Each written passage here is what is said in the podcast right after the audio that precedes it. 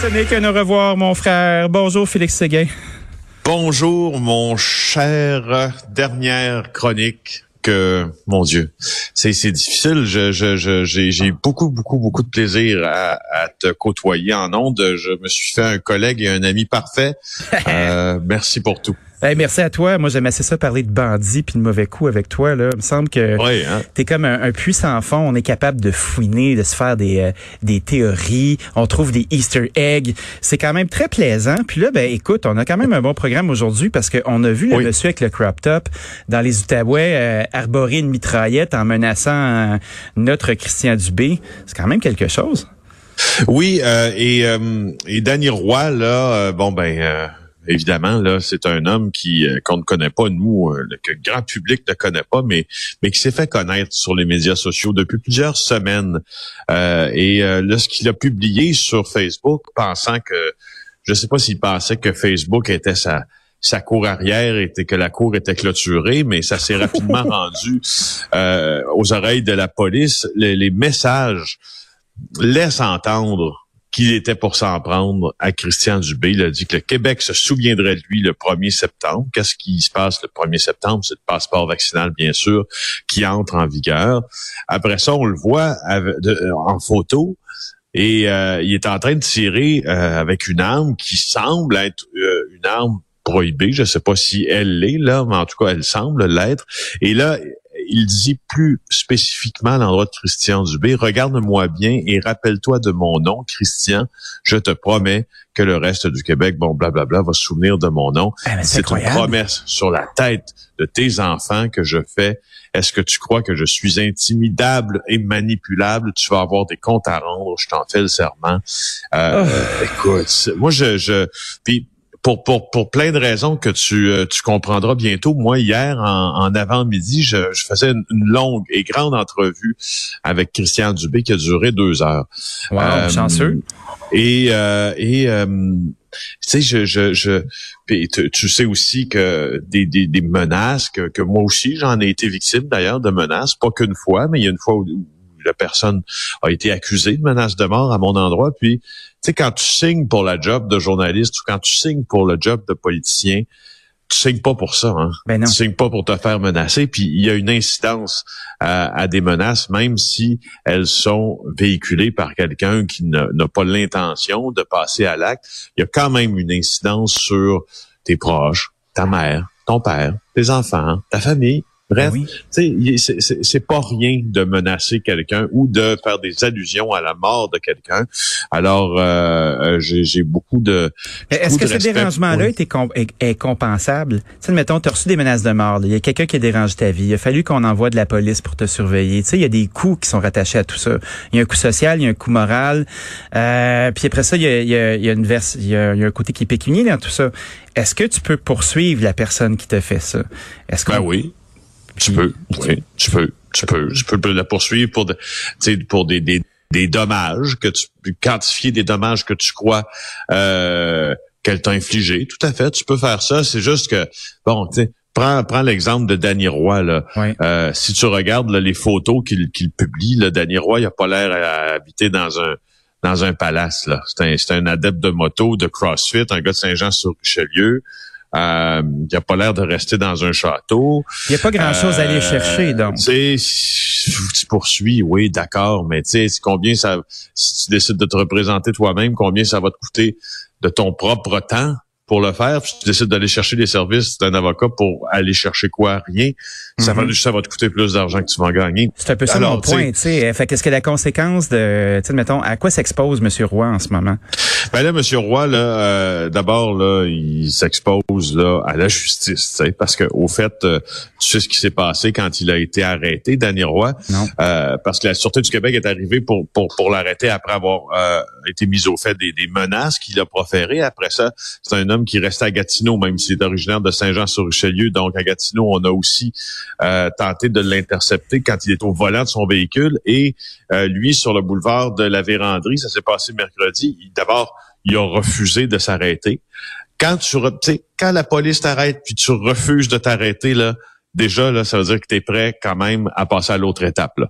Et il s'est engagé en sens inverse sur la route et il a heurté un véhicule de la SQ. Puis après ça, il a foncé sur un agent de la police de Gatineau qui a de justesse réussi à l'esquiver. Donc, tu voyais que, ça, on voit bien là que... Euh, il y avait une intention claire forme d'intention, effectivement. Donc là, euh, euh, lors de la perquisition, on a trouvé beaucoup de matériel informatique, mais beaucoup d'armes aussi. Je sais pas si tu as vu les photos dans le journal de Montréal ben ce matin sais, je, je, comprends que ces armes-là sont peut-être pour certaines légales, mais comme bien des armes légales, elles sont maquillées en armes automatiques, si tu veux. Là. Alors lui, il a dû comparaître. Alors je te dis, sa conséquence, c'est la justice. Il sera pas remis en liberté. Il va devoir subir une évaluation psychiatrique, menace, euh, délit de fuite, conduite dangereuse, entrave au travail des policiers, voie de fait sur un agent de la paix, agression armée. D'autres accusations vont pouvoir aussi se ranger, euh, s'ajouter là très bientôt. Ah parce qu'il faut que faut qu'on comprenne qu'il y ait des conséquences, puis qu'on puisse enlever ces gens-là du risque potentiel. Il, t'a menacé de mort. Il a dit qu'il allait partir euh, après ta famille. Tu ça, tu mets ça dans la petite cabane le plus vite possible. Ouais, alors tu sais, maintenant il reste à voir, reste à voir euh, si si les experts ou euh, tu sais parce que on, parfois on fait des allusions, une forme de complaisance de certains experts euh, des experts euh, psychiatres autorisés à témoigner en cours sur la condition justement mentale d'un accusé.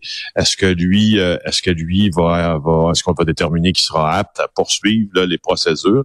Moi, c'est, ce que je me demande aussi parce que souvent c'est là que ça, c'est là que ça s'arrête. Hein, tu sais ces affaires-là. Je te raconte quelque chose moi qui, qui m'est arrivé au début de l'été, qui est, tu sais, qui même acabit, mais mais mais bon, sans les conséquences, puis sans la, la, sans la grande, euh, la, petite chasse à l'homme en fait là, de la police. Là, mais il y a un homme sur Facebook qui me, euh, qui, euh, qui, qui, qui s'affiche clairement, tu sais, comme un, un, complotiste, qui publie aussi des vidéos euh, d'Éric Duhem, puis de Maxime Bernier, puis qui est anti-média au max, tu comprends? Et là, ce qu'il me dit sur Facebook, il dit, écoute, il dit, je vais aller brûler ton auto, je vais aller te tuer, toi, ta famille, blablabla. Bla, bla. Bon, là, ben, voyons donc.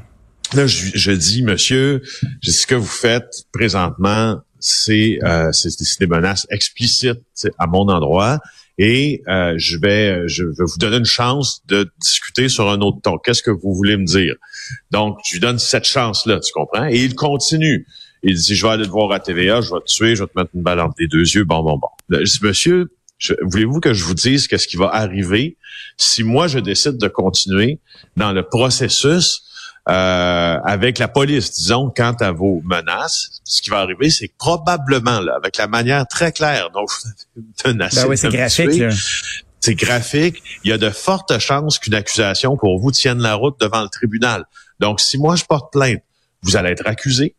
Puis le gars, c'était un c'était un machiniste de la région de Mascouche, là, qui s'affichait pour l'entreprise pour laquelle il travaillait. C'est probablement un homme qui avait un salaire en tout cas, s'il travaillait 40 heures semaine comme comme machiniste industriel, là, il avait probablement un très bon salaire, un bon job et tout ça. Donc, là, vous allez être accusé. Il y a de fortes chances que vous perdiez votre emploi. Sinon, il y a de fortes chances que que, le salaire que vous que vous méritez avec votre emploi passe dans les frais d'avocat qui vont vous représenter si vous, vous ne représentez pas seul. Et je suis aussi d'avis qu'il y a de fortes chances que vous soyez condamné, ce qui vous donnerait accès merveilleusement euh, rapidement à un dossier judiciaire. Donc, oubliez les vacances à Old Orchard, oubliez tout ça, c'est terminé. C'est très, très généreux de ta part, hein, parce que oui. tu as fait le tour, puis tu as eu cette patience-là, chose que beaucoup de gens ont pas. Tu sais, c'est la preuve que tu es une bonne personne parce que le gars était déséquilibré visiblement, euh, réalisait pas la portée de ses gestes ou pas. Mais tu fais comme Christy, euh, Félix, t'as été patient là. Euh, ben oui, tu sais, j'ai essayé de prendre, c'est ça. J'ai essayé de, de, de, prendre cette personne-là par la main pour lui expliquer, tu sais, les conséquences de, de, de, de, tout ça. Puis bon, bref, il a continué. Donc j'ai vu que ça ne j'ai vu qu'il y avait comme une certaine, on frappe un dead end, de un moment donné, on ben s'engage dans un dead end avec une, certaine partie de, la population qui, ne croit à rien de scientifique aussi.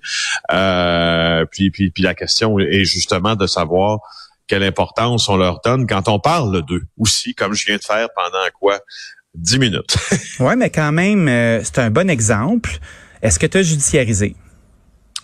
Non. Euh, non, je ne l'ai pas fait parce que bon, je, je puis, puis, puis, j'aurais peut-être dû le faire. En fait, j'aurais peut-être dû le faire parce que euh, tu vois, lorsque euh, lorsque j'avais reçu des menaces de mort de la part de Francesco Del Balso, qui était un soldat de la mafia montréalaise et qui l'est toujours d'ailleurs, mm-hmm. j'avais consulté moi des policiers que je respecte beaucoup, j'avais consulter des journalistes aussi que je respecte beaucoup, des gens chez nous, mais des gens de la compétition aussi, des vis-à-vis. Ben oui, tout à fait. Pour voir qu'est-ce que eux feraient dans une dans de telles situations. Pour la police, c'était très clair.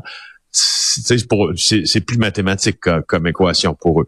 Tu portes plainte, puis tu sais, ça finit là, puis let's go, on l'embarque, on l'accuse. Tu sais, il a, il, a, franchi, euh, il, a, il n'a pas respecté la loi. Pour mes collègues, c'était un peu plus euh, c'était un moins moins moins tranché, mais euh, c'est-à-dire tu devrais tracer une ligne, euh, surtout en, couvrant les affaires de crime organisé. Donc tu devrais tracer une ligne dans le sable qui dit si vous allez là, je, moi, je porte plainte à la police. Je trouvais que c'était une bonne idée, mais est-ce que je, est-ce que je voudrais tracer la même ligne pour euh, des gens là, qui, qui versent dans le complotisme, dans, dans, dans, dans l'anti-vaccination et dans tout ça.